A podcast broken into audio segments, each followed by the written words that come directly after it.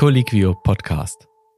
Ich weiß aus eigener Erfahrung, gerade wenn man sich am Anfang seiner ärztlichen Karriere befindet, äh, ist es gar nicht so äh, ganz vorne in seinem Gedankenkreis angekommen, weil man denkt, man hat irgendwie ganz andere Sachen, um die man sich sorgt. Man denkt so drüber nach, hey, äh, was ist eigentlich meine nächste Rotation, wo arbeite ich, wie kriege ich meine operativen interventionellen Eingriffe her, etc. etc. Aber ihr müsst euch jetzt schon fragen, ich arbeite langfristig in diesem Feld, wie möchte ich mir diese Arbeitsbedingungen gestalten und was kann ich dafür tun, diese Arbeitsbedingungen langfristig zu optimieren.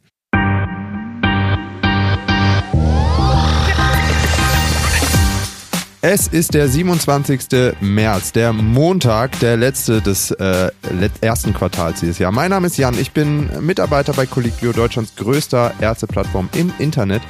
Warum betone ich das und warum begrüße ich nicht wie gewohnt direkt meinen Lieblingskurs, Dr. Don Felix Rijek?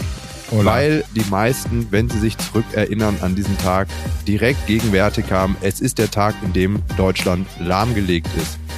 Die Busse streiken, die Bahnen streiken, die Flughäfen streiken, so gefühlt alles, was mit Mobilität streikt. Und das führt auch dazu, dass ich heute nicht im Münchner Studio sitze, sondern zu Hause und mich zuschalten muss ins Studio, ähm, weil es einfach nicht anders ging. Ich hätte es nicht rechtzeitig geschafft. Ähm, ich hätte das Fahrrad nehmen können, es regnet aber wie Hulde. Keine Lust drauf gehabt, deswegen genervt vom Streik und damit sind wir auch beim heutigen Thema. Aber jetzt natürlich erstmal äh, die wesentliche und wichtige Begrüßung. Hallo Don Felix, ich begrüße dich nach diesem kleinen Rant zu der heutigen Podcast-Folge. Wie geht's dir? Guten Morgen, Jan. Mir geht's ausgezeichnet. Ähm, ich habe ein bisschen Zeit im Regen schon verbracht heute. Anders als du bin ich mit dem Radl in die Arbeit, also hierher gefahren. Ähm, ich habe so einen geilen Regenponcho. Ich bin mega trocken geblieben. Top. Hm. Dann hast du es ja aber ähm, quasi auch schon durchleben müssen. Öffentliche waren ganz offensichtlich ja auch keine Option für dich. Deshalb äh, das Fahrrad. Die Streikauswirkungen, du kriegst sie auch mit. Nerven sie dich? Nö. Ich, ähm, ich unterstütze die Situation voll und ganz. Ich äh, verstehe, dass Leute leben müssen und zwar nicht nur auf dem niedrigen Niveau und deswegen ähm, möchte ich da den kleinen Mann, wie man den so schön nennt, und die kleine Frau natürlich unterstützen. Das wollte ich dir auch gar nicht absprechen und ähm, also das bitte auch nicht als meine Position verstehen. Nichtsdestotrotz, die kleine Runde heute Morgen mit dem Hund ähm, hat mich halt einfach im Verkehrssmog, wie soll man sagen, untergehen lassen. Deswegen vielleicht in Kombination mit diesem schlechten Wetter ein wenig schlechte Laune mit äh, Perspektive da drauf. Aber wir wollen darüber gar nicht so großartig sprechen heute. Denn ähm, dieser Riesenstreik, der omnipräsent ist, lässt vergessen, dass es auch an anderer Stelle gerade einen wilden Arbeitskampf gibt. Und zwar bist du damit gemeint, Don Felix. Ärztinnen und Ärzte in Deutschland sind auch gerade heiß dran, was für ihre Arbeitsbedingungen zu tun. Und ein Streik steht uns bevor. Ich glaube, es gab auch schon vereinzelt Warnstreiks. Da weißt du vielleicht, aber auch unsere Gästin, die schon mal am Spoiler, mehr. Ich glaube, Donnerstag soll es soweit sein. Am 30. März. Ärztinnen und Ärzte wollen ihre Arbeit niederlegen. Wirst du auch streiken? Ähm, erstmal vorweg, ja, ähm, der Arbeitskampf, wie man das so schön nennt, ähm, der ist sogar noch weiter gefasst, ähm, weil auch die Pflege in den letzten Wochen ähm, Veranstaltungen und Kundgebungen hatte. Und das ist meiner Meinung nach wichtig, dass man das gemeinsam erwähnt, weil wir äh, letztendlich in der Arbeit als Teams auftreten und somit auch im Arbeitskampf mehr oder weniger als Teams auftreten sollten. Wir, wir wünschen uns ja für uns alle bessere Arbeitsbedingungen. Für uns Ärzte ist es so, dass wir, wie du es erwähnt hast, am 30.03., also diesen Donnerstag, ähm, hier in München eine große Kundgebung haben werden. Und es gab äh, letzte Woche bereits Kundgebungen in Hamburg. Guck mal, dann habe ich das äh, doch einigermaßen mitbekommen. Das vielleicht vorab. Ich bin heute hier einfach nur ein durchschnittlich informierter Bürger, habe natürlich weder von den Arbeitsbedingungen noch von den Tarifen, die gelten und so weiter, großartigen Plan. Deswegen aber ist ich es muss aber dich vielleicht nochmal unterbrechen, Andi. Äh, sorry, ähm, Jan, ich muss dich nochmal unterbrechen. Und zwar hast du mich eigentlich gefragt, ob ich auch streiken gehe. Stimmt. Ähm, bei mir geht, äh, ist so ein bisschen die Sondersituation. Ich bin an dem Tag in der Notaufnahme eingeteilt ähm, und als solches äh, muss ich da letztendlich hingehen, weil die Notfallversorgung ja sichergestellt werden soll. Äh, allerdings muss ich da erst abends beziehungsweise nachts hin und werde somit untertags in meiner Freizeit an den Kundgebungen teilnehmen. Sehr gut, dass du diese Frage nochmal aufgenommen hast, nachdem ich sie äh, vergessen habe. Und danke auch erstmal für die allgemeine Einordnung. Das wollte ich gerade noch sagen. Also ich hier durchschnittlicher Laie heute versuche einfach nur mal mit dir und gleich auch mit unserer Gästin im Gespräch herauszufinden, worum es wirklich geht, was für Perspektiven da vorherrschen. Werde vielleicht meine etwas uninformierten und dummen Fragen stellen. Das sei mir an der Stelle einfach erlaubt. Ähm, beanspruche aber für mich selbst nicht hier völligen Plan zu haben. Hoffe damit dem ein oder anderen Zuhörer aus der Seele sprechen zu können, der vielleicht sich einfach auch zeitlich gar nicht damit so beschäftigen konnte und äh, hier uns allen ein wenig Erleuchtung zu bringen. Und damit jetzt direkt die Überleitung zu der jetzt schon mehrfach angekündigten Gästin. Heute nämlich der Podcast angefüttert durch wieder eine Expertin, die ganz aktiv mit in diesem Arbeitskampf äh, drinsteckt und äh, versucht, dort auch Positionen zu beziehen und eine Verbesserung herbeizuführen. Und damit herzlich willkommen, Jara Schlichting. Hallo. Hi. Ja, vielen Dank, dass ich dabei sein darf. Ja, sehr, sehr gerne. Magst du dich einmal kurz vorstellen und sagen, was du so genau machst? Klar, sehr gerne. Also äh, ich bin Jara Schlichting. Ich ähm, bin auch Ärztin. Ich bin äh, Assistenzärztin im sechsten Weiterbildungsjahr aus einer ganz anderen Fachrichtung. Ich komme aus dem Bereich der inneren Medizin, speziell der Hämatologie, Onkologie. Und ähm, ich bin Teil der Tarifverhandlungen, weil ich ähm, Mitglied der Verhandlungskommission des Marburger Bundes mit der VKA in den aktuellen Tarifverhandlungen bin. Aha, und das ähm, ist ja aber etwas, was nicht unbedingt immer als Stellenausschreibung äh, nach dem Medizinstudium irgendwo steht. Deswegen die Frage, wie kamst du dazu? Nee, das, das war, ähm, ich bin da auch mehr so durch Zufall einfach reingeraten. Ich bin bei uns äh, Assistentensprecherin und äh, in dem Rahmen gibt's dann immer Treffen mit allen anderen Assistentensprechern und mit dem Leiter unseres Betriebsrates. Und der ist eben sehr engagiert im Marburger Bund in verschiedensten Tarifgremien und hat mich da so ein bisschen mitgenommen, weil wir eben, ne, weil das die Themen diskutiert werden, weil man äh, gemerkt hat, dass ich da Bock drauf habe, engagiert bin. Und ähm, es gab die Idee, diese Verhandlungskommission des Marburger Bundes zu erweitern. Wir sind 20 Leute aus ganz Deutschland, aus unterschiedlichen Krankenhäusern, die alle aus dem VKA-Tarifgebiet sind. Und ähm, die Idee war da eben auch ein paar junge Frauen reinzubringen. Und eine davon bin ich gewesen. Don Felix, warst du nicht auch Assistentensprecher, wenn ich mich gerade zurückerinnere? Ich war in mehreren Kliniken, in denen ich gearbeitet habe, jeweils Assistentensprecher. Aber so weit wie die Jahre habe ich es nie gebracht. Hm. Jara, okay, danke für diesen ähm, erstmal diesen Einblick. Dann erzähl doch mal, also so bist du da reingerutscht und was ist denn die aktuelle Situation? Worum geht's? Ja, die aktuelle Situation ist, dass ähm, also es gibt Tarifverhandlungen, so wie eigentlich es immer ständig Tarifverhandlungen gibt. Und aktuell verhandeln wir mit der VKA, der Vereinigung Kommunaler Arbeitgeber, eigentlich nur über die Entgelttabelle tatsächlich. Und in dieser aktuellen Tarifrunde ähm, gab es mehrere Treffen. Ähm, in Berlin sind die jeweils, da fahren dann alle Leute aus der ganzen Republik hin. Und äh, wir haben uns zweimal zusammengesetzt, also die Verhandlungskommission des Marburger Bundes mit den jeweiligen Vertretern der VKA. Und ähm, wir haben eine Forderung gestellt, schon im Dezember letzten Jahres. Und bisher hat die VKA es allerdings versäumt, uns auch nur irgendwie ein Gegenangebot vorzulegen. Okay. Ähm, in, wieso versäumt die das? Das äh, müsste man die wahrscheinlich fragen. Ich glaube, ähm, dass es einfach eine Hinhaltetechnik ist. Also ähm, beim ersten Treffen haben sie erstmal so getan, als würden sie unsere Forderung nicht verstehen. Und ähm, ich glaube, das ist einfach, am Ende ist das alles irgendwie auch ein, ein Schauspiel. Also nicht nur von denen, sondern ich glaube generell Tarifverhandlungen ist wahrscheinlich immer so, dann sitzt man sich da böse guckend gegenüber aber es ändert halt nichts an der Tatsache, dass man irgendwann halt miteinander wirklich auch verhandeln muss. Und verhandeln geht nur, wenn eben es eine Forderung gibt und dann der andere auch sagt, okay, können wir so vielleicht nicht machen, aber wie bieten euch das und das an? Und bisher kommt von denen halt irgendwie nichts. Außer dass sie sagen natürlich, dass das, was wir fordern, maßlos überzogen ist. Also deine Annahme ist, dass es auch eine Hinhaltetaktik ist, um hier an der Stelle Gelder zu sparen.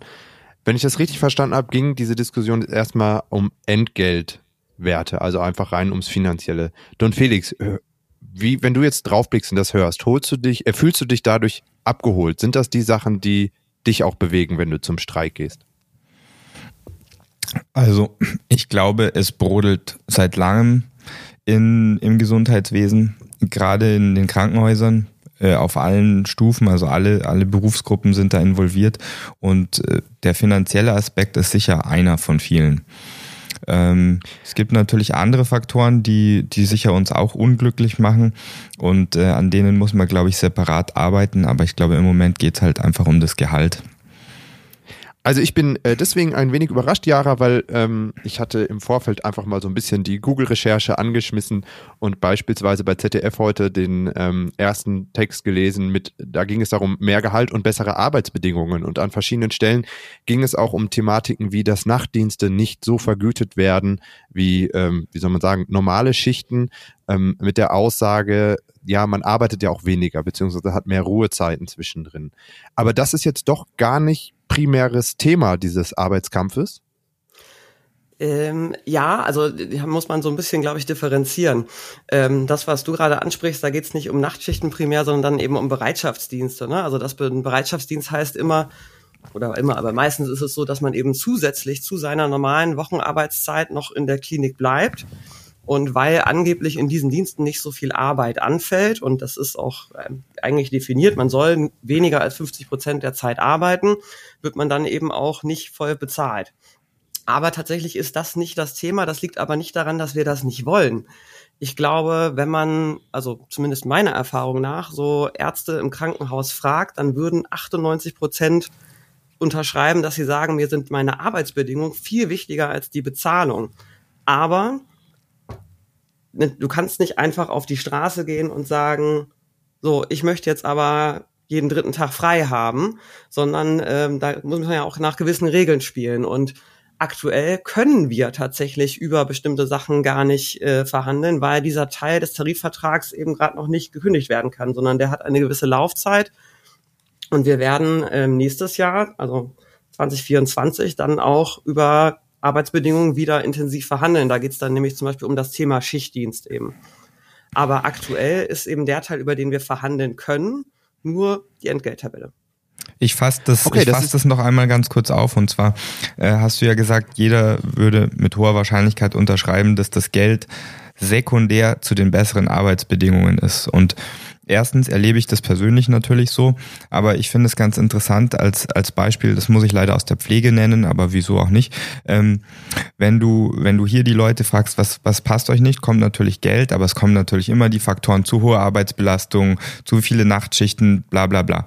Ähm, jetzt war ich vor, ich bin jedes Jahr im Sommer in Amerika und unterhalte mich da mit den Kollegen und da rede ich da mit der Pflege und die verdienen ja ganz schön gut da drüben. Also die Pflegekräfte, die ich kenne, die verdienen locker mal über 100.000 Dollar im Jahr. Mit mit ein paar Jahren Berufserfahrung. Dann frage ich die so, hey, sag mal, was passt euch eigentlich nicht an eurem Job? Und glaub, was glaubt ihr, was die gesagt haben? Arbeitszeit. Na, genau dasselbe, genau derselbe Scheiß. Also das ist genau dieselbe Ansage. Hey, wir bräuchten eigentlich eine oder zwei ähm, Pflegekräfte mehr auf der Station.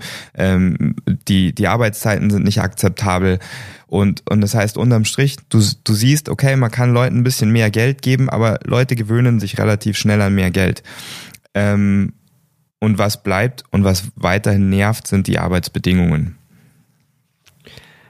Aber, aber jetzt, äh, aber kurzfristig ist halt mehr Geld schon mal eine akzeptable Lösung zwischendrin, muss man auch dazu sagen. Naja, ich fand die, die Einordnung schon mal ganz, ganz wichtig, weil mir war überhaupt nicht bewusst, dass ein Tarifvertrag sozusagen unterschiedliche Laufzeiten beinhaltet, was ganz offensichtlich das Gehalt angeht, aber auch die drumherum erscheinenden äh, Arbeitsbedingungen. Ich meine, die Frage ist dann ja trotzdem, wie schafft es dann diese Nachricht oder diese Meldung in die Nachrichten, wenn eigentlich die Bedingungen offensichtlich gar nicht zur Disposition stehen. Also nochmal, ich denke mal, auch nicht jeder Arzt oder jede Ärztin ähm, wird so tief in dem Thema drin sein wie ihr zwei jetzt und wird sich dann auch erhoffen, dass vielleicht sich was an den Schichtvergütungen, Bereitschaftszeiten etc. was verändert. Und jetzt sagst du aber, hm, das steht aber in diesem Arbeitskampf gar nicht zur Disposition. Und umgekehrt, wir äh, Laien, wir Leute, die dann quasi betroffen sind, weil es nicht die hundertprozentige medizinische Versorgung an dem Tag gibt, denken sich ja geil, warum kann man das nicht jetzt einfach mal ähm, verhandeln, sondern dann höre ich raus, müssen wir uns nächstes Jahr gegebenenfalls wieder auf Streiks einstellen, weil man es nicht schafft, das in einem Gespräch mal abzufrühstücken. Weil Politik scheiße ist. Ja, genau so ist es. Also das würden wir ja total gerne. Ich glaube, der Grund, dass ähm, darüber geredet wird, ist, dass die Leute halt trotzdem ähm, ihre Wut auf die Straße bringen einfach. Ähm, und dass, dass dann eben, wenn man einen Streik sieht, eine Demonstration sieht, dann die Leute natürlich sagen, ey, übrigens, die Arbeitsbedingungen sind scheiße und gerade deshalb, also da muss man auch nochmal sagen, natürlich, ja, wir wollen mehr Geld. Aber es gibt ja auch einen Grund, warum wir mehr Geld wollen. Und der ist ja, dass es einfach eine scheiß hohe Inflationsrate gibt und ähm, während Arbeitsbedingungen einfach schlechter werden, während der Druck steigt durch Corona zum Beispiel, gleichzeitig es diese Inflation gibt und man am Ende irgendwie weniger Reallohn hat. Und man sagt, irgendwie passt das nicht zusammen. Gleichzeitig wird die Arbeit irgendwie anstrengender, aber ich krieg auch nicht nichts dafür. So. Aber wie hoch ist denn jetzt die Forderung aktuell von eurer Seite bezogen auf das Gehalt? Die Forderung ist ein Inflationsausgleich plus 2,5 Prozent. 2,5 Prozent klingt jetzt erstmal nicht so viel. Wenn ich mich aber richtig erinnere, gab es erst vor ein oder zwei Jahren auch eine Steigerung. Oder habe ich das falsch in Erinnerung? Nee, ist genau richtig. Die gab's und das ist auch erst so kurz her, weil genau damals die Idee war, dass man gesagt hat, okay, die Inflation zieht gerade richtig an. Es ist total schwer vorherzusehen, wie sich das in den nächsten Jahren entwickelt. Lass uns eine kurze Laufzeit machen für die Entgelttabelle, damit man sich dann eben wieder zusammensetzen kann. Was aber auch zeigt, es war vollkommen vorhersehbar, dass wir diese Verhandlungen jetzt führen. Und umso peinlicher, ehrlicherweise, für die VKA, dass die es nicht hinkriegen, sich da mal Gedanken drüber zu machen. Aber wie hoch war denn die, die frühere Anpassung? Wann war das jetzt? Vor ein oder zwei Jahren? Dass wir hier keinen Kauderwelsch erzählen? Das war, oh Gott, jetzt muss ich auch überlegen. Ähm, also ich den glaube Abschluss, 2021. Ja, genau, den Abschluss gab es, glaube ich, 2021. Und das Aber was ich jetzt gelesen habe, ist, dass Okay, also auch nicht so viel, weil ich hatte irgendwie eine Zahl in, im Hinterkopf, aber nochmal, ich bin ja hier überhaupt nicht allwissend, dass sich dann sozusagen mit der neuen Förderung ähm, gemessen an 2021 teilweise Werte von irgendwie 10% Gehaltserhöhung daraus ergeben. Kann aber auch sein, dass ich dann hier falsch informiert bin. Ähm, nichtsdestotrotz klingt es erstmal klein, aber jetzt muss ich trotzdem mal die, die ketzerische Frage stellen. Inflationsausgleich ja, aber das betrifft ja letztlich alle Branchen. Und auch in anderen Branchen wird gesagt, hey, wir können jetzt nicht überall die Löhne einfach erhöhen, weil das wirtschaftlich genau diesen Kreislauf ja nur befeuert mit der Inflation. Wenn alle 20 Prozent mehr Gehalt bekämen, dann würde dadurch auch die Inflation ganz im Gegenteil nicht irgendwie äh, runtergefahren werden, sondern sich potenziell auch noch erhöhen. Deswegen hier auch die Frage, ist denn das wirklich das Problem von Ärztinnen und Ärzten? Nochmal ganz wichtig, ich möchte hier nicht die Missstände runterspielen, die im Gesundheitssystem ganz offensichtlich bestehen. Aber wenn wir jetzt mal an die Personen schauen, die hier äh, klassisch diese Berufe, die immer genannt werden, wenn es um Niedriglohnsektor geht, Friseuse, Bäcker, VerkäuferInnen, ähm, all diese Bereiche, die Leute, die an der Kasse sitzen, ähm, ist das für die nicht eigentlich ein schlechter Witz, wenn die hören, hm, die Ärztinnen und Ärzte, die, um jetzt mal hier ganz pauschal solche Klischees zu beurteilen, vielleicht in ihrem Porsche äh, ins Krankenhaus fahren, die äh, beschweren sich jetzt, dass es mit Inflation alles so schwer wäre zu leben. Also ich meine, wenn man da die Relation sieht und auch die Inflationsproblematik sieht, sind es dann wirklich die Ärztinnen und Ärzte, die sich monetär beschweren dürfen? Ja, ähm, ich, ich grätsche einmal ganz kurz rein. Also klar dürfen wir uns beschweren und ob, ob Leute das gut oder schlecht finden, ist, steht ja auf einem anderen Blatt. Aber wenn man, wenn man sich überlegt, die, die Verantwortungen, die wir tragen, die, die Energie, die wir reinstecken müssen und die Arbeitsbedingungen, die wir haben, dann muss man das schon, man muss ja irgendwie am Ende des Tages was vorweisen können, wo man sagt, okay, das, ähm, das war es jetzt wert. Also äh, jeder, der mich kennt äh, und ich glaube auch viele Hörer dieses Podcasts wissen, dass ich diesen Job mit Herzblut mache und ich werde den wahrscheinlich lange machen und mit viel Energie weitertreiben.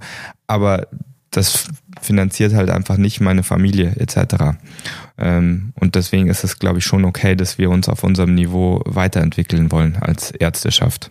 Das ist ja auch eigentlich kein Argument. Also ich verstehe das total und gerade mit der Pflege ist man da ja auch irgendwie in engen Kontakt und wie Don Felix das gesagt hat, arbeiten wir ja auch als Team. Aber ich empfinde das ehrlicherweise auch und ich krieg's auch nicht so wiedergespiegelt von den Kollegen auf Station und auch nicht von den Pflegekräften, dass da irgendeine Missgunst herrscht untereinander, sondern ganz im Gegenteil. Also jetzt die letzten Wochen hat die Pflege ja auch mehrfach gestreikt und das war eigentlich ähm, total schön auch zu sehen, wie man sich gegenseitig unterstützen kann dabei. Okay, aber das wäre eh eine Frage für mich heute gewesen. Ihr habt es jetzt schon mehrfach genannt, diesen Schulterschluss auch mit der Pflege. Muss aber ganz ehrlich sagen, so richtig gefühlt, subjektiv jetzt, habe ich den in der Vergangenheit nicht. Also ich fände es schön, wenn das passiert. Ich muss ja sagen, äh, geneigte ZuhörerInnen haben es vielleicht auch schon mal gehört. Ich habe ja selbst mal im Rettungsdienst gearbeitet, dort eine Berufsausbildung gemacht. Dort war immer das Problem, dass die Leute ultra schnell verbrannt wurden. Das heißt, äh, gerade die im Rettungsdienst, das waren viele Leute, die einfach nur aufs Medizinstudium gewartet haben, dann eh schnell raus waren. Oder Leute haben es dann einfach nicht mehr gepackt und zurückgeblieben ist ein ganz geringer Teil auch an älteren Fachkräften.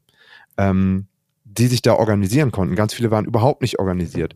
Und äh, da habe ich selten erlebt, dass sich auch Ärztinnen und Ärzte in diesen Bereichen solidarisiert haben. Und auch grundsätzlich, wir schimpfen vermeintlich immer auf das Gesundheitssystem, aber eine Organisation über alle Bereiche hinweg, also ihr sprecht jetzt von Personen im, äh, im, Klinikum, die dort mitarbeiten, aber eben auch AltenpflegerInnen, die äh, in einem Pflegeheim arbeiten, die sind ja genauso betroffen von diesem Gesundheitssystem, von den dort herrschenden Rahmenbedingungen, sprich sehr viel Arbeitszeit gegenüber wenig Freizeitausgleich und dann noch äh, wenig Gehalt.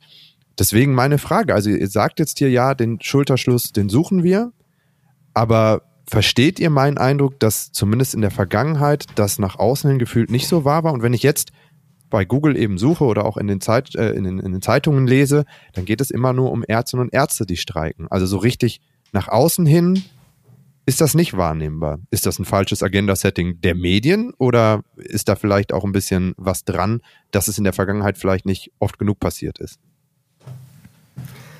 Also ich, hm, schwierig. Ich, genau das, was wir jetzt machen, dass wir drüber reden, wie kann es denn sein, dass ihr streikt, wo doch die Pflege müsste und so, führt ja dazu, dass es diese Trennung gibt und dass es diesen Divide gibt. Weil erstmal muss man sagen, ich, ich nehme denen ja nichts weg damit und ähm, ich würde denen absolut jederzeit das total gönnen. Und man muss sagen, die Pflege wird ja genauso ausgequetscht und leidet unter diesen schlimmen Arbeitsbedingungen und das sehen wir auch. Also zumindest ich für meinen Teil kann das so sagen, dass das bei uns in der Abteilung durchaus so gelebt wird, dass es da eine Einigkeit gibt, dass es natürlich immer Reibungen irgendwie gibt zwischen Berufsgruppen, ist klar. Und es ist auch klar, dass, ähm, ich sag mal, dieses Klischeebild des Golfspielenden, Porsche fahrenden Arztes da gibt. Aber ich meine, Don Felix hat schon gesagt, er ist mit dem Fahrrad gekommen durch den Regen. Also ich fahre einen 13 Jahre alten Ford Fiesta. Das ist ja auch, das ist ja auch ein Trugbild, was es so gar nicht mehr gibt. Natürlich verdiene ich mehr als eine Pflegekraft, das kann man nicht abstreiten und ehrlicherweise ist das ja auch ähm, nichts, was ein, kein Geheimnis ist, weil diese Tarifverträge sind ja alle öffentlich, das kann man ja nachgucken.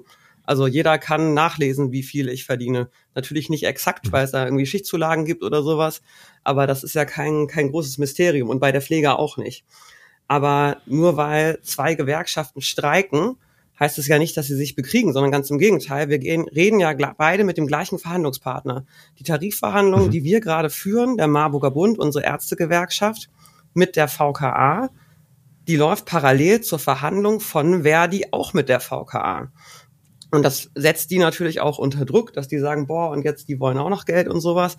Aber dann muss ich halt sagen, na ja, wir alle arbeiten im Krankenhaus, wir alle leiden unter den Arbeitsbedingungen, die es da gibt, unter dem Druck, den es da gibt, der auf uns ausgeübt wird von deren Seite und dann müssen sie dafür auch eine Kompensation rausrücken. Und warum es jetzt, also ist, ist Ärzte haben, glaube ich, generell so ein bisschen diesen, einerseits den Ruf dieses geldgierigen Arztes, andererseits erleben wir ja aber auch diesen, das nennen Kollegen von mir immer den Florence Nightingale-Komplex, der Arzt, der sich nicht traut, zu streiken, der Notdienst machen muss, der sagt, oh nee, wenn ich nicht zur Arbeit komme, dann sterben Menschen und ich kann doch meine Patienten nicht im Stich lassen. Und das stimmt ja auch zum Teil.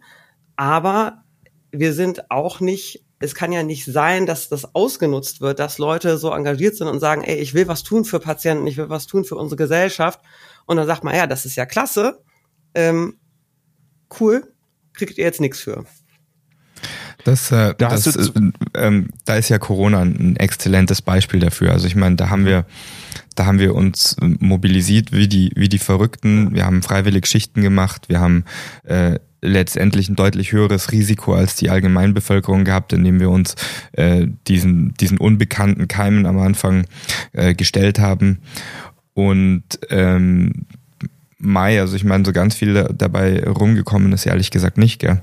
Ähm, ich habe, äh, ich glaube, ich habe das an anderer Stelle schon mal erwähnt. Ich habe für meine sechs Monate freiwillig auf der Covid-Intensivstation im Monat weniger verdient, als ich im normalen äh, Betrieb verdient hätte, ähm, wo man sich dann schon so ein bisschen verarscht fühlt, wenn man ganz ehrlich ist.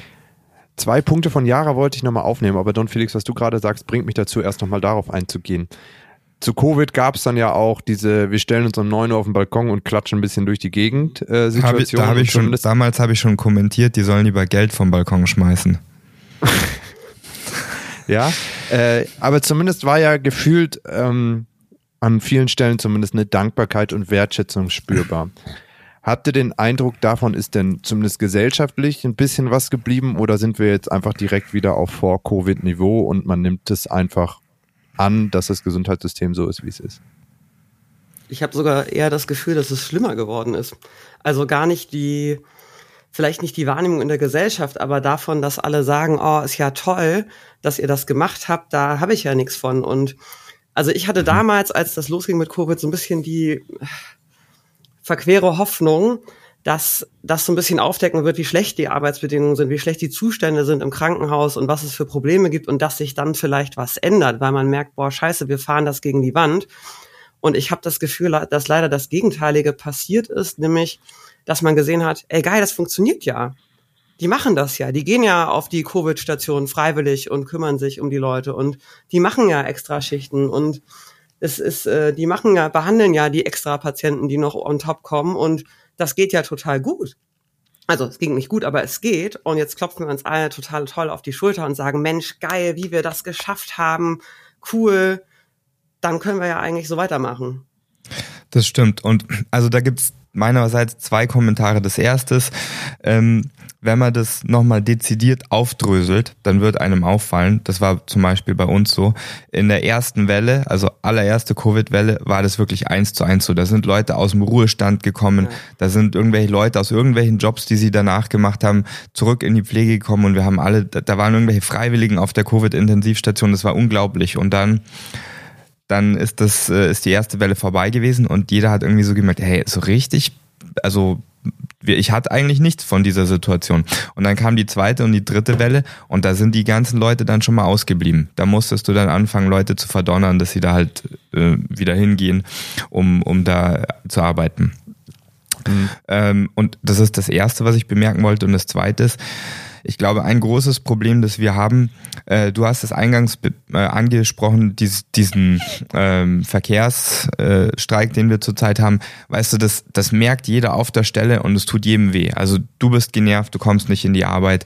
Äh, also ganz München steht ja still im Moment, da fährt keiner irgendwo Ganz hin. Deutschland. Ähm, ganz Deutschland. Ich merke es halt jetzt in München natürlich. Ähm, wir, wir können ja als Krankenhausärzte so eine Situation gar nicht schaffen. Also weißt du, wenn, wenn wir mal das machen würden, dass wir sagen, okay, jetzt stehen mal die Notaufnahmen still, ähm, okay, jetzt stehen alle OPs still, es passiert jetzt gar nichts, damit die Bevölkerung mal merkt, hey, äh, wir sind auf die Leute angewiesen. Das, das kann man sich natürlich so hypothetisch vorstellen, aber das ist ja ethisch überhaupt nicht vertretbar. Und, und wir sind ja auch primär erstmal äh, ethische Personen. Ähm, und ich glaube, da, daran liegt auch so ein bisschen das Problem. Wir können zwar verbal auf uns aufmerksam machen, aber für die Medien, die das dann wieder aufgreifen, ist es natürlich ein viel geileres Fressen zu sagen, boah, Deutschland steht still, ähm, als ja, da stehen so ein paar tausend Ärzte irgendwo am Königsplatz oder sonst irgendwo rum ähm, und, und schreien in der Gegend rum. Also das, das merken vielleicht die Arbeitgeber, weil die nicht so ein, so, weil die einen Einkommensausfall haben, aber die Öffentlichkeit, die kriegt das so in dem Maße gar nicht mit, außer wir machen das, was wir jetzt gerade machen. Wir reden drüber und wir reden drüber, dass ganz viele das eben mitbekommen. Ja, da sind jetzt also in den letzten fünf Minuten eurer Beiträge ganz, ganz viele Anknüpfungspunkte äh, angekommen und wir haben eigentlich die, die eigentliche Route, die ich hier äh, mir vorgedacht hat, so ein bisschen verlassen. Deswegen muss ich noch mal kurz ein paar Schritte zurück machen. Ich versuche das zu strukturieren. Was du hier auch ansprichst und was Jahre davor auch eben hatte, ist sicherlich auch das Thema hippokratischer Eid, der da immer mit reinspielt ähm, wenn es darum geht, Bereitschaft zu zeigen. Aber ich möchte nochmal an den eigentlichen Anfangspunkt zurückkehren, den wir davor hatten, nämlich auch diesen Schulterschluss mit der Pflege.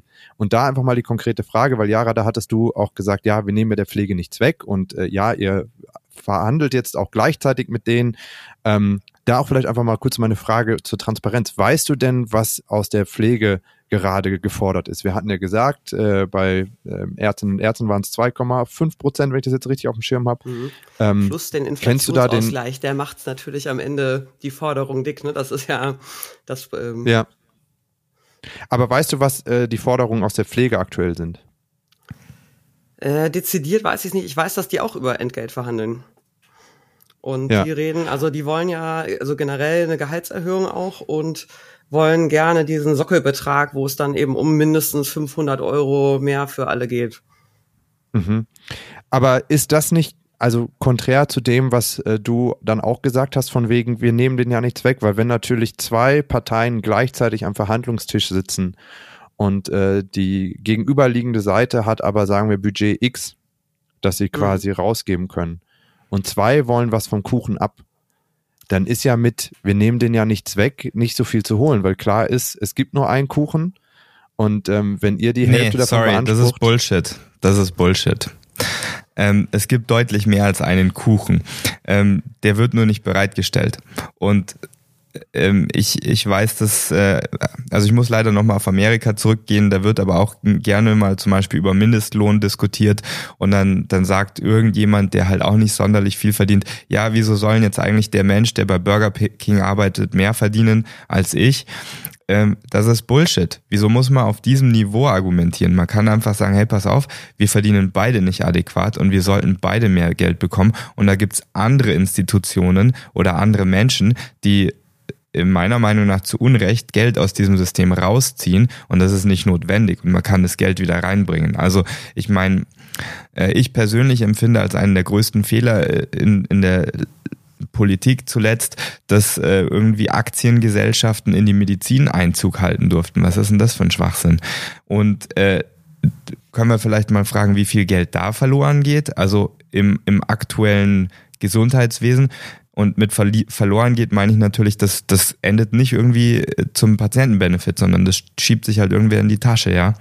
Also lass uns doch mal darüber reden und nicht, dass die Pflege und, äh, und wir Ärzte und Ärztinnen uns gegenseitig Geld aus der Tasche ziehen. Das ist Bullshit. Und auch das ist ja was, ähm, ich arbeite jetzt, also in Hamburg haben wir ein bisschen die Sondersituation, dass die Uniklinik, das UKE und die großen Asklepios-Häuser Teile dieses VKA-Netzwerkes sind ähm, also ich habe keinen Asklepios-Tarifvertrag, sondern einen VKA-Tarifvertrag, obwohl ich in einem Asklepios-Haus arbeite. Aber Asklepios ist ja ein großer privater Klinikkonzern und auch da kann man übrigens nachlesen, was die an Gewinn machen. Weil diese mehr, die da gerne erzählt wird, die Krankenhäuser würden dann pleite gehen. Da frage ich mich, woher dann diese Gewinne kommen. Und das ist ja, also genau das, ne? Also es gibt eben nicht nur den einen Kuchen und es gibt ja diese Gewinne.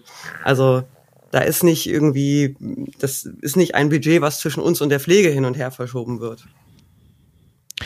Also äh, verstehe ich und es ist äh, gut, dass wir darüber sprechen. Trotzdem nochmal, wir können jetzt an den Umständen nichts ändern, ja. Also der Verhandlungsführer der Gegenpartei weiß für sich auf dem Papier habe ich jetzt so und so viel Euro, die ich da noch zusätzlich verteilen kann. Doch, Wer können, mehr klar, können, klar können wir an den Umständen was ändern. Das ist ja der Sinn der Sache. Wir also, reden ja jetzt aber gerade, wir haben ja festgestellt, und Felix, dass wir jetzt hier nur über dieses Tarif, äh, über diese Situation verhandeln können. Und ich glaube, der VK, wie heißt es, VD, VKA? VKA. Entschuldigung.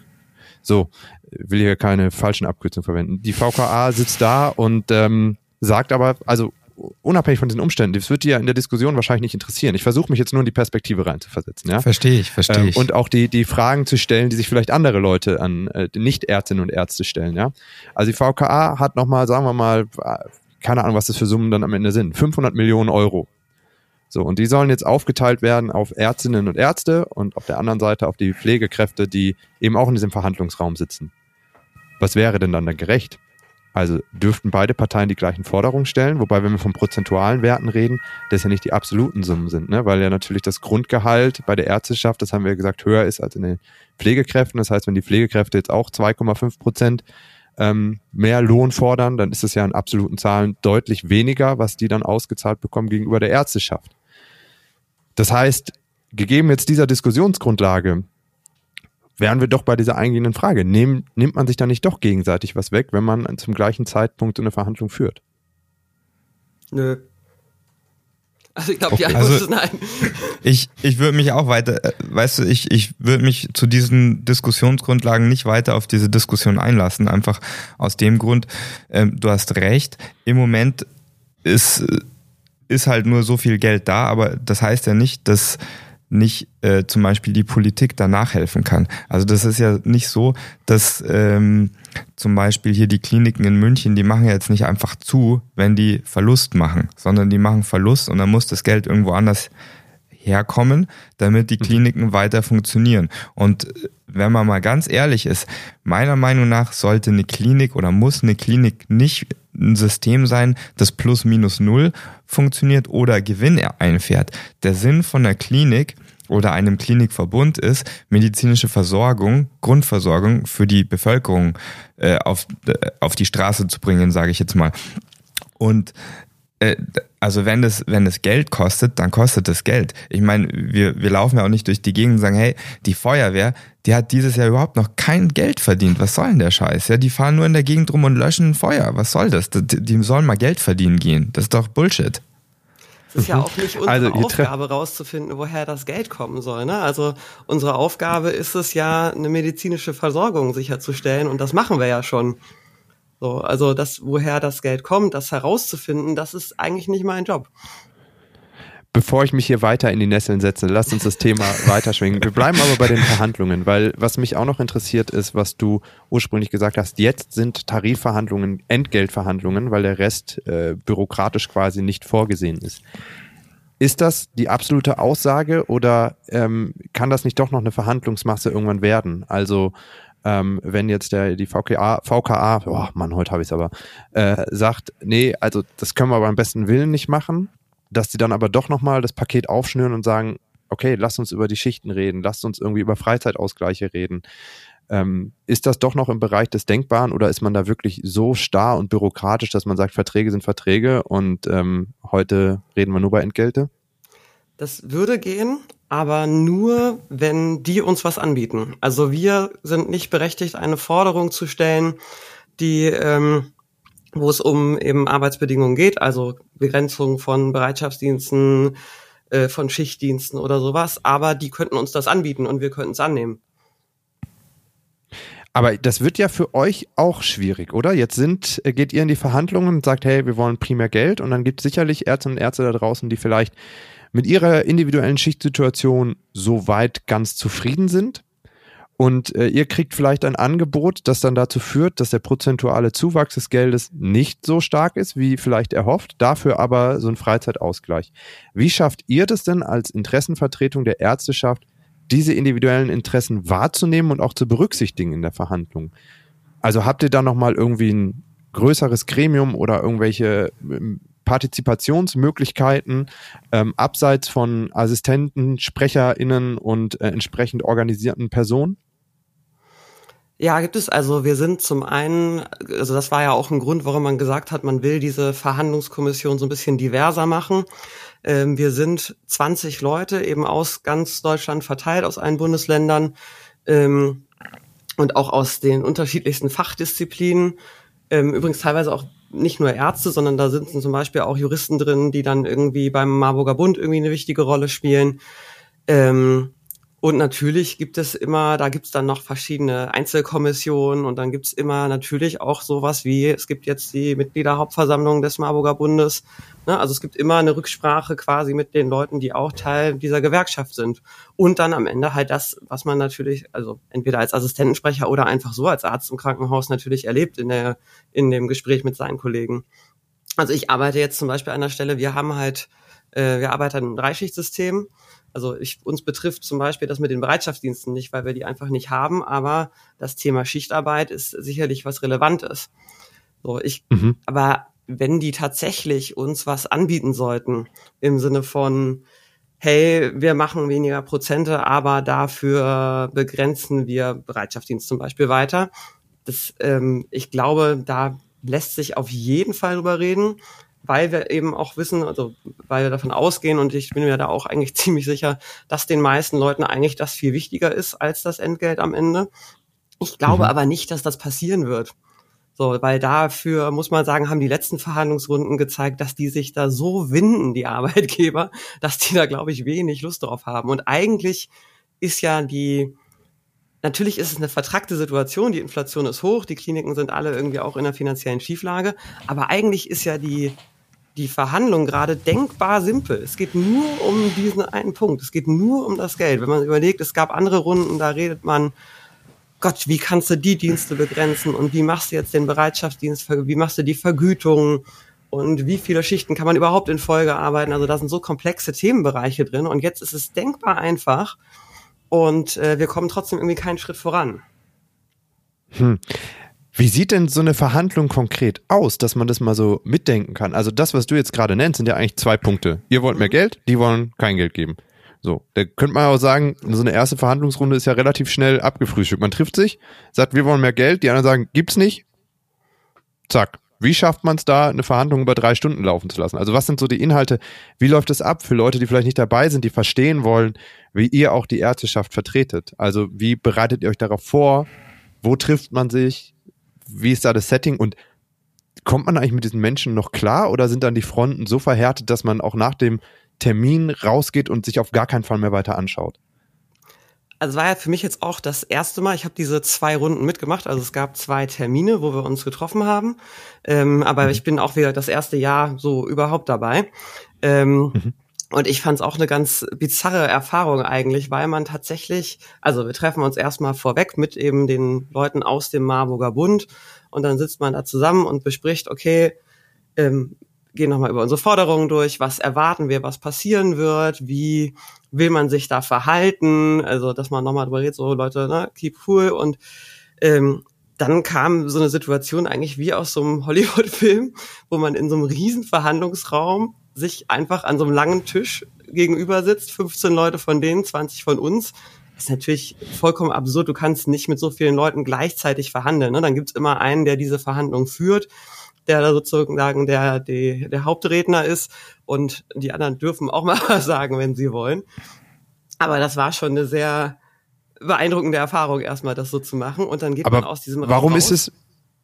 Warum sind es so viele? Ist es so ein bisschen so die Ghetto-Mentalität? Ich bringe meine ganze Gang mit und dann äh, im Zweifel holen wir die Basics raus oder ja. was?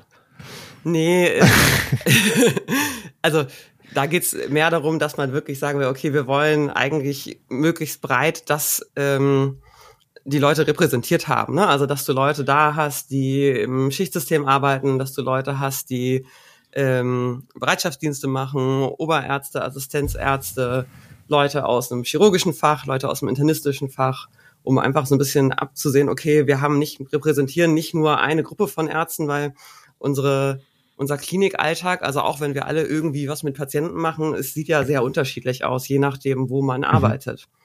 So, und mhm. die eigentlichen Verhandlungen, dann ist es meistens so, dass man sagt, okay, jetzt suchen wir mal sechs Leute aus.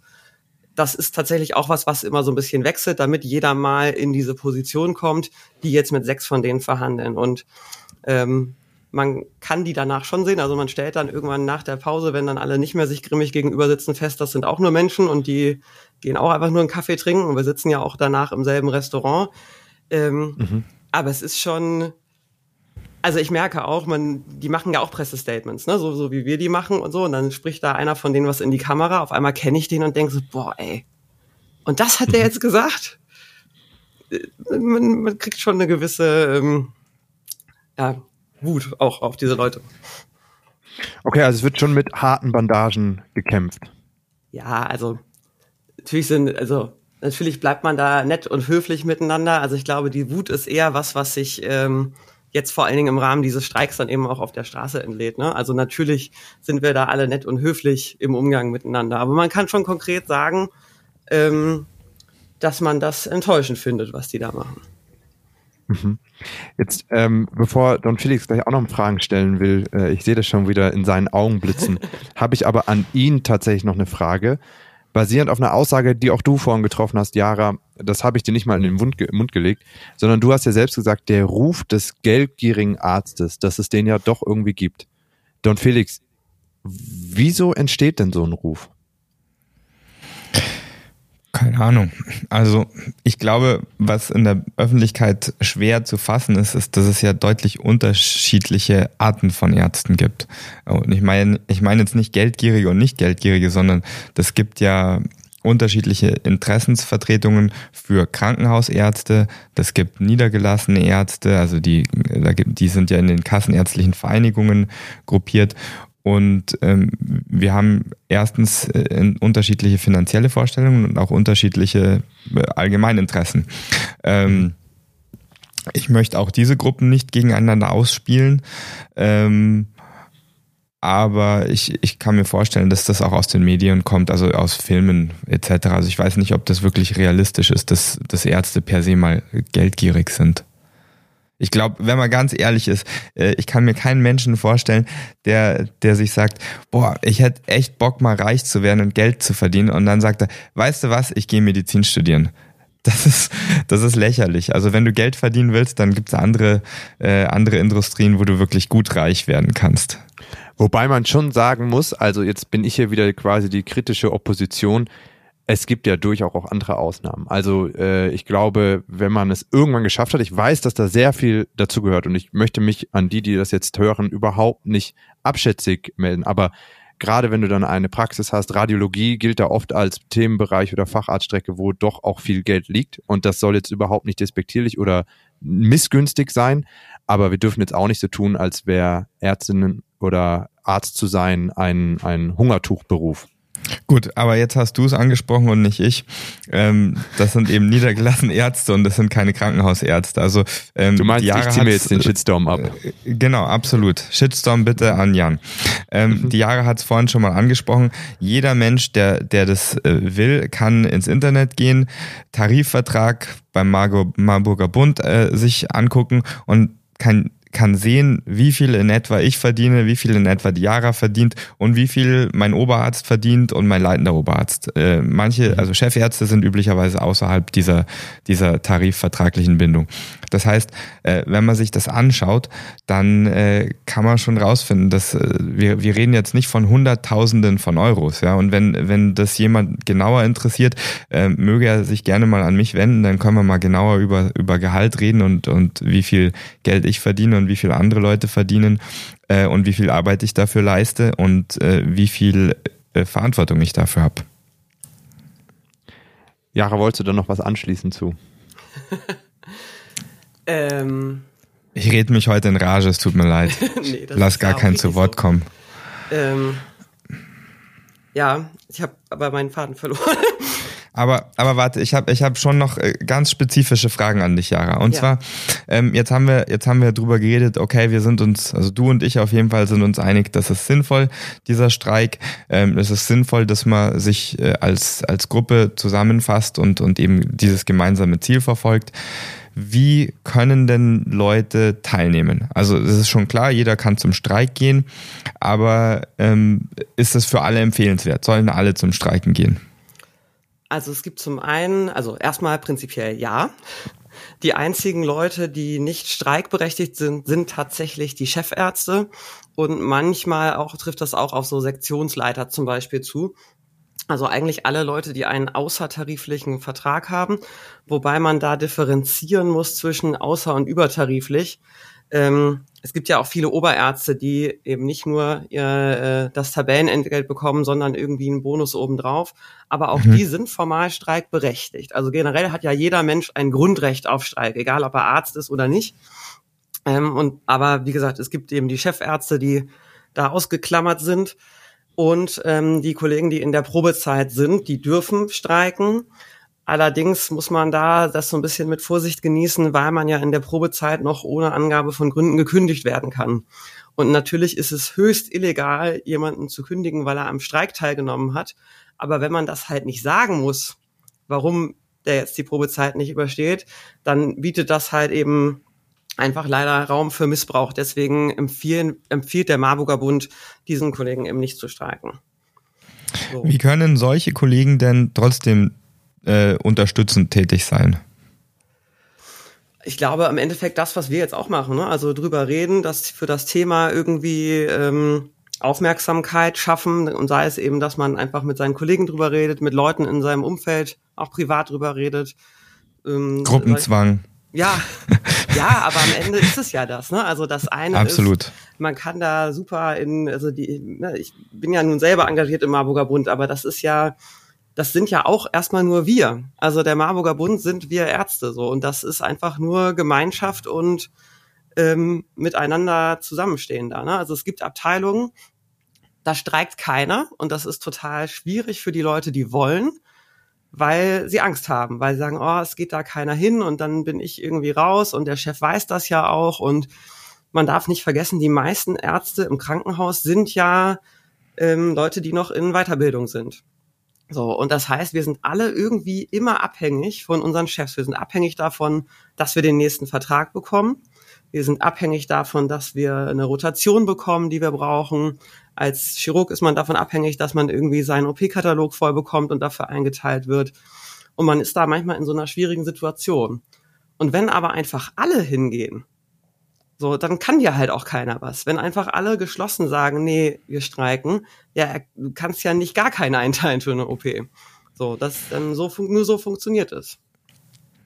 Also die Hörer sehen das natürlich nicht, aber ich, ich nicke permanent aggressiv, weil ich, weil ich vollkommen zustimme. Ähm, das heißt, das, das ist natürlich die Kraft der Masse. Und ich glaube, was man sich auch ähm, nochmal zu Gemüte führen sollte, ist, also wir reden drüber, dass wir Fachkräftemangel haben. Wir reden drüber, wir kriegen nicht genügend Pflege in die Krankenhäuser, wir kriegen nicht genügend Ärzte in die Krankenhäuser. Also es wird wahrscheinlich wahrscheinlich Arbeitgebern schwerfallen, Leute en masse zu kündigen oder sonst irgendwie zu belangen, weil am Schluss schießen die sich halt selber ins Bein. Die haben halt dann einfach noch weniger Ärzte. Das ist jetzt nicht so, dass irgendwo ein, ein Haufen Ärzte rumsitzt und sagt, hä, sobald die dann gefeuert sind, dann habe ich dann einen Job, den ich, den ich machen kann. Also man könnte sich überlegen, dass wir vielleicht am längeren Hebel sitzen. Ja, hat für mich auch ein Fragezeichen ausgelöst, aber natürlich ist das dann offensichtlich trotzdem eine funktionierende Drohkulisse, wenn dann der Marburger Bund sogar diesen KollegInnen ähm, empfiehlt, eben nicht hinzugehen, weil sie potenziell gekündigt werden können. Ist natürlich interessant. So viel kann man, glaube ich, auf jeden Fall sagen. Zumindest ich aus meiner Laien-Position ähm, heraus. Und ich, eine letzte Frage habe ich noch. Moment, wie, also wir haben jetzt drüber geredet, was können wir denn machen als, als Ärzteschaft? Äh, Gibt es irgendwie eine Maßnahme, wie, wie ich nenne es jetzt mal Zivilisten, äh, uns und die Pflege unterstützen können? Ja, am Ende auch irgendwie das Gleiche. Ne? Also am Ende ist es ähm, also Solidarität zeigen, Aufmerksamkeit dafür schaffen. Ich habe die meisten, also wir haben so Patienteninfozettel gedruckt, die wir mhm. verteilt haben. So und ich habe die meiste Reaktion darauf durchaus sehr positiv erlebt. So ne, also ich arbeite jetzt auch in einer Abteilung, wo unsere Patienten häufig sehr lange im Krankenhaus sind und mhm. auch mhm. Patienten sind, die immer wieder kommen, die man irgendwann sehr gut kennenlernt und die uns sehr gut kennenlernen. Und die, die sind alle fast alle im höchsten Maße verständnisvoll und sagen, ey, wir sehen ja, was ihr hier leistet und wir sehen auch, unter welchen Umständen ihr das leisten müsst. Und ähm, da stehen wir vollkommen hinter euch, dass ihr für euer Recht eintretet. Also ich denke auch ähm, für, für die Zivilisten, nenne ich es wieder, die uns zuhören oder die Angehörigen von, von Ärzten und Ärztinnen, äh, über Öffentlichkeitsarbeit kann man uns unterstützen. Ihr könnt natürlich auch, wenn ihr mal bei irgendwelchen Volksversammlungen äh, anwesend seid, wo irgendwelche Politiker da sind, explizit das Thema ansprechen. Ähm, ihr könnt auch äh, schreiben an die jeweiligen Menschen, die in Regierungspositionen tätig sind. Das hilft uns zwar jetzt vielleicht nicht für die aktuelle Tarifrunde, aber das hilft uns vielleicht langfristig, äh, die Arbeitsbedingungen zu verbessern. Und zu guter Letzt äh, könnt ihr wahrscheinlich auch damit einfach helfen, indem ihr nicht eure Frustration mit dem Gesundheitssystem an uns auslasst, wenn ihr denn mal äh, vor Ort bei uns seid, zum Beispiel am Donnerstag bei mir in der Notaufnahme, wenn ich einer der wenigen bin, die Notfallversorgung machen äh, und wenn der Warte, die Wartezeit mal ein bisschen länger sein kann. Das war doch ein ganz hervorragendes Schlusswort, ähm, Don Felix, das du da geäußert hast. Jara, kannst du dem noch irgendwas hinzufügen? Möchtest du dem noch irgendwas hinzufügen oder nochmal ein anderes Thema da aufbringen in dem Kontext? Tatsächlich würde ich ein Thema gerne ansprechen, weil das bei uns ähm, ein Riesenthema war im Vorfeld des Streiks. Und ich kann mir vorstellen, dass es das jetzt eben auch sein wird, dann, wenn in Süddeutschland gestreikt wird. Ähm, mhm. Und das war genau das, was eigentlich Don Felix gerade angerissen hat, nämlich die Notdienstversorgung.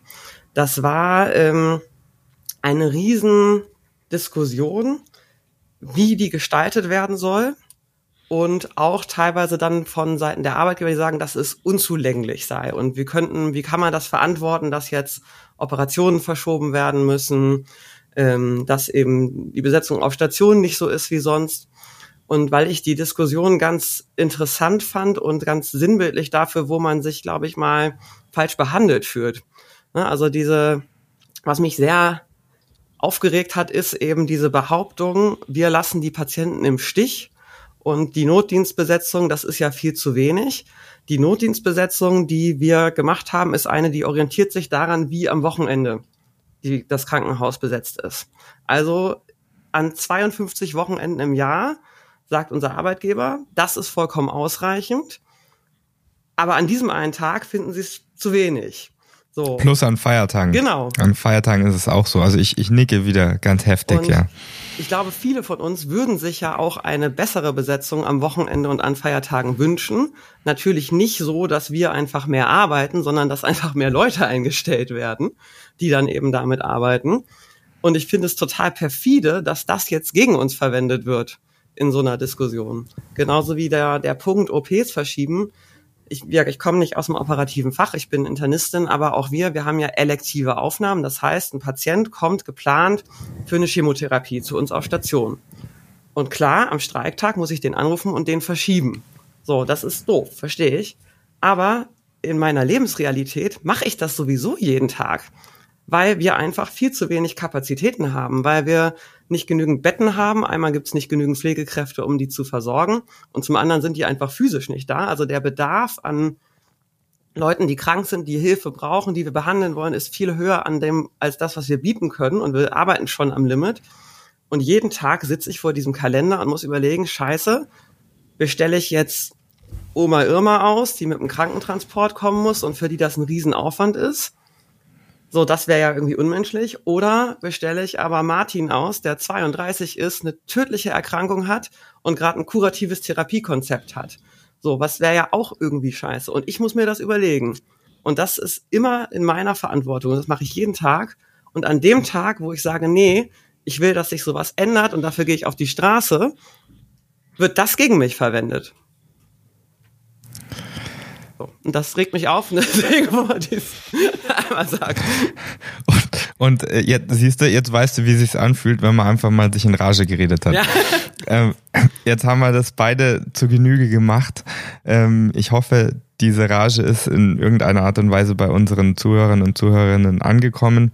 Ähm, ich habe doch noch ein letztes Schlusswort. Ich, ich weiß aus eigener Erfahrung, gerade wenn man sich am Anfang seiner ärztlichen Karriere befindet, äh, ist es gar nicht so äh, ganz vorne in seinem Gedankenkreis angekommen, weil man denkt, man hat irgendwie ganz andere Sachen, um die man sich sorgt. Man denkt so drüber nach, hey, äh, was ist eigentlich meine nächste Rotation, wo arbeite ich, wie kriege ich meine operativen äh, oder, oder äh, interventionellen Eingriffe her, etc. etc.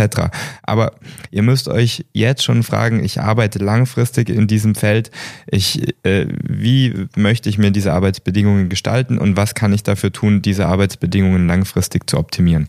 Äh, und bam, das ist jetzt mein Schlusswort. Schönes Schlusswort äh, von meiner Seite kann ich nur sagen, es ist doch total gut, wenn ihr diese Emotionen hier auch artikulieren können. Genauso soll es ja irgendwie sein. Und ähm, ich bedanke mich auf jeden Fall, dass ihr auch meine zum Teil sicherlich nicht ganz profunden Fragen äh, angehört habt und dann auch beantwortet habt, mich nicht total verurteilt habt, auch wenn da vielleicht Bullshit mit dabei war. Ich ähm, kann nur sagen, ich drücke euch dann natürlich die Daumen, dass es letztendlich eine Lösung gibt, die für alle gut ist und tragbar ist. Ähm, Finde es total interessant, da jetzt auch mal Einblicke gewonnen zu haben, Jahre auch von solchen Verhandlungsrunden. Man kriegt dann ja doch äh, aus den Tagesthemen und so weiter immer nur irgendwie so Vereinzelbilder äh, mit raus, aber nie wirklich so diese Mäuschen-Insider, die du jetzt so ein bisschen mal geben konntest. Ähm, ja, was bleibt mir zu sagen? Nichts außer Danke und natürlich wieder an alle, die zugehört haben. Wenn ihr da auch Themen loswerden wollt, dann könnt ihr in den Show Notes den Link zum Artikel auf clickview.de finden Dort fleißig kommentieren, aber auch unsere andere Kontaktadressen, WhatsApp und Co. Findet ihr alles hier in den Show Notes. Jara, herzlichen Dank, dass du mit dabei warst. Don Felix, äh, mit dir auch wie immer ein Fest. Habt eine schöne Woche. Ich hoffe, ihr kommt heute überall hin, wo ihr hin wollt, auch wenn die öffentlichen streiken. Und ähm, hoffe dann, Don Felix, dass auch am Donnerstag die Nachtschicht nicht total wild wird, sondern ho hoffentlich ruhig. Ähm, vielen Dank. Bis zum nächsten Mal. Danke auch von mir an Jara. Vielen Dank.